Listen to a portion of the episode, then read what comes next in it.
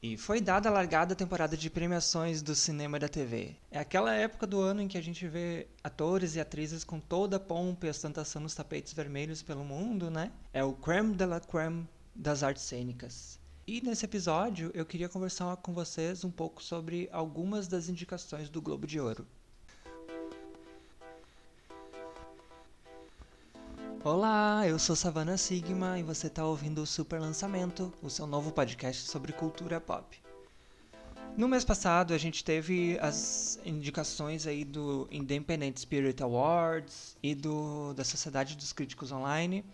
E nessa semana foram divulgadas as indicações do Globo de Ouro e do SEG Awards. Porém, o que vai importar aqui hoje, nesse episódio, vai ser o Globo de Ouro, porque é o que me deixou mais irritada. Mas antes de falar aí sobre a minha revolta, eu acho melhor explicar um pouco sobre como funciona o júri e a votação dessa premiação, porque muito provavelmente poucas pessoas conhecem isso. A gente sempre vê aquele glamour, aquelas mesas chiques, os red carpet e os discursos, mas a, gente não sabe o porquê aquelas pessoas estão ali e quem coloca aquelas pessoas ali, né? Bom, para explicar rapidinho como funciona a questão do júri, os indicados e os vencedores são escolhidos pela Associação de Imprensa Estrangeira de Hollywood. E alguns dos pré-requisitos para participar do júri, né? São ser da imprensa, trabalhar em algum veículo de comunicação, ser de fora dos Estados Unidos, porém morar em Los Angeles. Então é praticamente um troféu imprensa aí do, do SBT, sabe?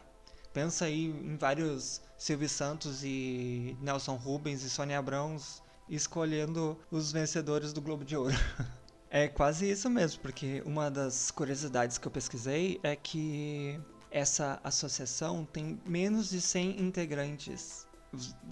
Vocês entenderam isso? É menos de 100 pessoas escolhendo o melhor do melhor dos filmes e do, dos, da TV. É inimaginável isso, né? É quase uma reunião de condomínio. Mas enfim, voltando. Como eles chegam a esses candidatos. E funciona mais ou menos assim. Os estúdios indicam quais candidatos vão para quais categorias. Por exemplo, a Netflix quer que a atriz tal do filme tal dispute na categoria Melhor Atriz.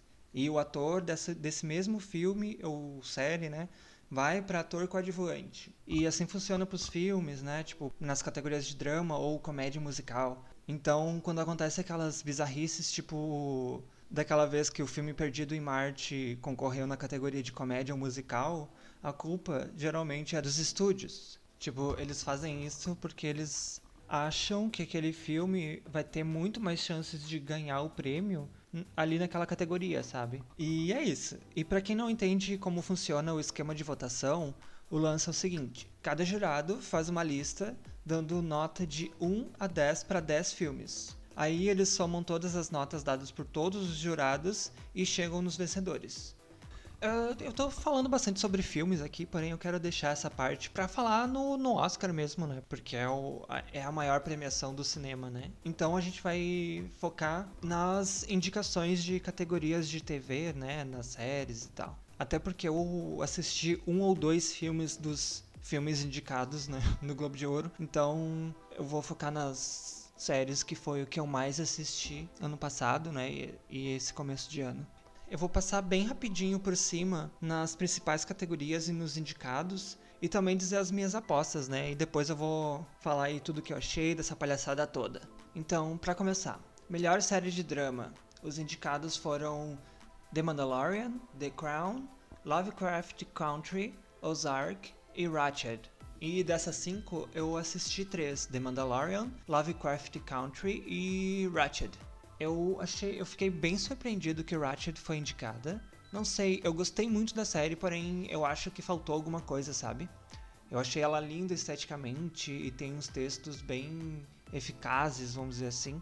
Porém, parece que faltou alguma coisa, sabe? E Bom, Mandalorian voltou incrível na segunda temporada, é uma das séries mais perfeitas que eu já assisti. E Lovecraft Country, que também é incrível e tem atuações incríveis, incríveis, incríveis, que depois eu vou falar um pouco mais sobre. E também é uma série muito diferentona do, de tudo que já foi produzido para TV, né? Mas assim, a minha aposta seria em Ozark, porque é a última temporada e eles adoram, né, fazer essas homenagens de última temporada, vamos dar os prêmios. Ou The Crown, que, né, todo mundo fala de The Crown. Ela é sempre vista por milhões de pessoas, né? Mas enfim, vamos aguardar. Minha aposta seria ou Ozark ou The Crown. E a próxima categoria é de melhor atriz em série de drama.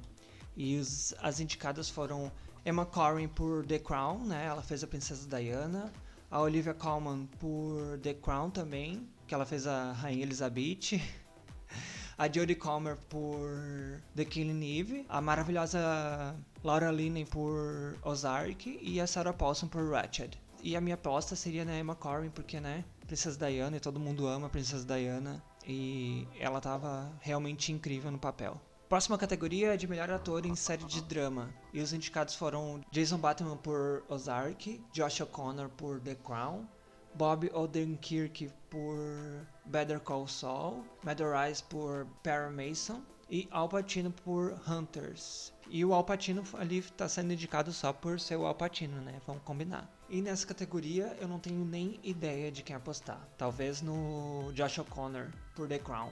Enfim, a próxima categoria é Melhor Atriz Coadjuvante em Série. As indicadas foram Gillian Anderson por The Crown, Helena Bonham Carter por The Crown também, a Julia Garner por Ozark, a Annie Murphy por Schitt's Creek e a Cynthia Nixon por Ratched. E aí sim eu entendo a indicação de Ratched, porque a Cynthia Nixon fez toda a diferença realmente na série. E, bom, minha aposta vai ser nela. Provavelmente ela não vai ganhar, porém vai ser a minha aposta. E a próxima categoria é de melhor ator coadjuvante em série. E os indicados foram o John Boyega por Small X, Brandon Gleeson por The Common Rule, Daniel Levi por Schitt's Creek, Jim Parsons por Hollywood e o Donald Sutherland por The Undoing, que é uma série incrível também. Aliás, a minha aposta seria nele, no Donald Sutherland. Só porque a gente sabe que os votantes são a maioria velho, branco. E a gente sabe que os velhos brancos se atraem, então a minha aposta seria no Donald Sutherland. E a próxima categoria é de melhor série de comédia ou musical. E as indicadas foram Emily in Paris, The Flight Attendant, Schitt's Creek, The Great e Ted Lasso. Uh, vamos combinar que Emily in Paris não merecia estar aqui. Vamos ser bem sinceros. Uh, Schitt's Creek, que eu nunca ouvi falar. Ela tá sempre aí nas, nas premiações, porém eu não conheço uma pessoa que assiste essa série. Se você assiste ou conhece alguém que vê essa série, por favor, me manda uma mensagem falando sobre o que, que é, porque olha, nunca nem vi. The Great, aquela série sobre a Catherine the Great com a com a Ellie Fanning, que eu achei maravilhosa essa série, muito engraçada e também muito diferente dessas séries, dessas outras séries que foram indicadas, né? Bom, a minha aposta aqui seria em Schitt's Creek, que aparentemente também tá na última temporada, né, pelo que eu pesquisei aqui. Porém, eu queria muito que The Great ganhasse. Aí, a categoria de melhor atriz em série de comédia musical, temos a Lily Collins por Emily in Paris, a Kelly Coco por The Flight Attendant, é, Ellie Fanning por The Great, a Catherine O'Hara por Schitt's Creek e a Jenny Levi por Zoe e sua playlist extraordinária, que eu acho uma série muito gostosinha de assistir. E eu apostaria em na Catherine O'Hara por ser essa série aí que aparentemente eles amam e por ser a Catherine O'Hara, né, ela é maravilhosa, mas eu não me surpreenderia se a Jenny Levi levasse. Próxima categoria é de melhor ator em série de comédia musical. E aí a gente tem o Don Cheadle por Black Monday, Nicholas Hoult por The Great, o Eugene Levi por Schitt's Creek, o Jason Sudeikis por Ted Lasso e o Rami Youssef por Rami. E minha aposta também vai ser ali no Eugene Levi por Schitt's Creek, porque tenho quase certeza que eles vão dar a maioria dos prêmios para essa série. Tenho quase certeza. Aí a gente teve uh, melhor minissérie ou filme para TV e os indicados foram Normal People, O Gambito da Rainha, Small Axe, The Undoing e Nada Ortodoxa. E aí eu acho que tá quase certo que o Gambito da Rainha vai levar, porque até pouco tempo foi a série da Netflix mais assistida da história e enfim, eu acho que o Gambito da Rainha é quase certo que vai levar.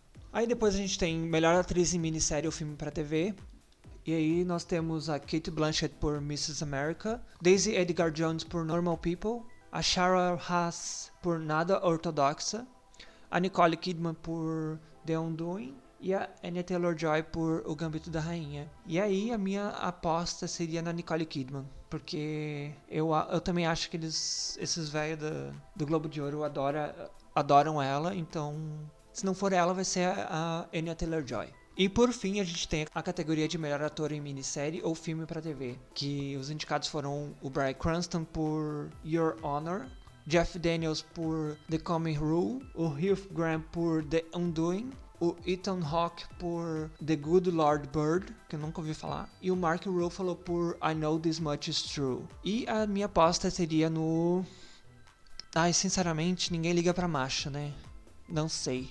Não sei em que apostar. Talvez no, no Hugh Grant também, porque esses, essas pessoas do, do Globo de Ouro devem ter adorado essa série de Undoing. É a cara deles. É a cara deles ter gostar de séries com problemas de rico, sabe? Enfim, essas foram as principais indicações nas categorias de TV do, do Globo de Ouro. Bom, e aí muita gente ficou surpreendida que a Netflix teve tanta indicação aí, né? O que na real não é muita surpresa, porque né, a gente tá numa pandemia, né? Muitas séries teve que tiveram que parar suas produções e tal. Então ficou meio é meio óbvio isso, né? Mas o que mais surpreendeu não só a mim, mas todo mundo, foi a falta de representatividade, principalmente na, nessas categorias de TV, sabe? Óbvio que a gente não pode deixar de falar da, que esse ano a gente teve três indicadas à melhor direção, entre elas duas são mulheres não brancas Inclusive, uma delas é a Regina King, né? Maravilhosa. E também teve algumas outras indicações de pessoas não brancas em outras categorias de longa-metragem. Mas como eu disse, o foco hoje são as séries e eu queria começar a falar justamente sobre isso, a falta de representatividade na TV. Eu li uma matéria onde se argumentava que premiações não significam nada, mas elas significam, sabe? Elas deveriam representar o melhor do melhor de Hollywood. E com isso ser um, re um reflexo do mundo, um reflexo do que a gente está vivendo, sabe? Tipo, se a gente for pelo que diz essas indicações do Globo de Ouro, o mundo continua genista, super eurocêntrico uh, e, óbvio, tirando raras as exceções, né? Então, entra ano e sai ano, continua a mesma coisa, a história é sempre a mesma, enfim, nada novo sob o sol, né, gente? Bom, e aí com isso, eu gostaria de puxar o gancho dos esnobados da premiação. E para começar, aí a, a I May Destroy You, né? Essa série que todo mundo falou que realmente foi esnobada, né? Todo mundo que assistiu sabe o quão necessária ela é e importante, sabe? E ela foi simplesmente esnobada pelo, pelo Globo de Ouro. Ela até foi lembrada aí pelos pelas outras premiações, mas o Globo de Ouro, que é uma das, uma das premiações mais importantes, simplesmente não, não apareceu em nenhuma lista. Isso é bizarro. Ah, na, na real, a gente até sabe o porquê ela não foi indicada, porque, né, esses brancos velhos ricos só sabem da vida de pessoas velhas, ricas e brancas, né? Eles nunca vão conseguir se enxergar num, numa série onde é uma mulher negra que foi abusada, sabe? Enfim, a gente sabe muito bem o porquê. Além dela, eu falei antes das atuações de Lovecraft Country e, assim, principalmente as mulheres dessa série, todas, todas, todas, elas carregaram a série na, nas costas, sabe? É uma atuação melhor que a outra. A atriz que faz a personagem Letty do, do da, da série é incrível, uma atuação, sério, demais. E ela não foi lembrada no Globo de Ouro. E, enfim, né? E outros esnobados que eu também achei muito estranho não terem sido indicados é a série e algumas das, dos atores e atrizes da, da série We Are Who We Are, aquela série nova do, do Luca Guadagnino. E também não entendi não ter sido, não ter tido nenhuma indicação. Uh, Outra que eu achei esnobada foi a Anna Kendrick pela série Love Life. Eu, sinceramente, quando eu assisti a série, eu imaginei que ela iria ser indicada a premiações e até agora não teve nada. Não, eu não, não sei se é porque a série era da HBO Max, mas provavelmente não tinha nada a ver, né? Eles poderiam mandar também para ser para candidatar elas, né? Outra série e atuações que eu achei esnobada foi da série P-Valley, que saiu ano passado e todo mundo e todo mundo que assistiu a série imaginou que ela teria ela seria super indicada a premiações e até agora também não teve teve pouquíssimas e no Globo de Ouro não teve nenhuma. A série fala sobre strippers de uma cidade do Mississippi, bem uma cidade assim decadente, num bar de stripper mais decadente ainda. E a série é incrível, é demais. E é uma série que foi criada por uma mulher negra para falar sobre a vivência dessas mulheres ali da, daquele clube, sabe? E todos os episódios dessa série são, são dirigidos por mulheres e algumas mulheres trans, inclusive. Eu achei isso demais e mostra o resultado nas telas, sabe? É uma série demais, demais. E tem atuações fenomenais. Aí eu fico, eu fico me perguntando, assim, por exemplo, The Crown, ela vai ser menos importante se ela não for indicada a uma premiação, mais uma premiação, mais um prêmio. Eu não sei, deveria ter algum, alguma regra que sei lá, por exemplo, vale só a indicação da primeira temporada da série e depois não vale mais, entendeu? Não sei, tô será que eu tô viajando ou, ou é só eu e minha cabeça tentando empurrar goela abaixo as minhas séries favoritas? Pode ser também, né? Mas enfim, gente. Para finalizar esse assunto do Globo de Ouro, a gente sabe que essa premiação é praticamente um troféu imprensa gringo, cheio de close errado, mas ao mesmo tempo a gente ama e é algo que nos entretém, sabe? A gente fica torcendo para as nossas séries favoritas, para as nossas atrizes favoritas. E enfim, a gente sabe que é uma bagunça enorme, porém é uma delícia de assistir, né? Enfim, gente, a dica que eu dou para vocês assistirem esse final de semana é o seriado P-Valley, que eu falei antes. Se pronuncia P-V-A-L-L-E-Y, P-Valley. E se vocês não conseguirem encontrar, vocês podem me mandar uma DM, uma mensagem me perguntando ali, que eu mando para vocês. E por hoje é isso, gente. Muito obrigado quem ouviu até aqui, quem ouviu esses meus devaneios e minhas alucinações. E muito obrigado quem ouviu os, os episódios anteriores e que compartilharam, que me mandaram mensagens falando que estavam gostando e tal. Muito obrigado. E bom, acho que é isso. Vocês podem encontrar o podcast no arroba superlancamento, sem o cedilha. E eu vocês encontram no arroba savana sigma, savana com dois N's e H no final.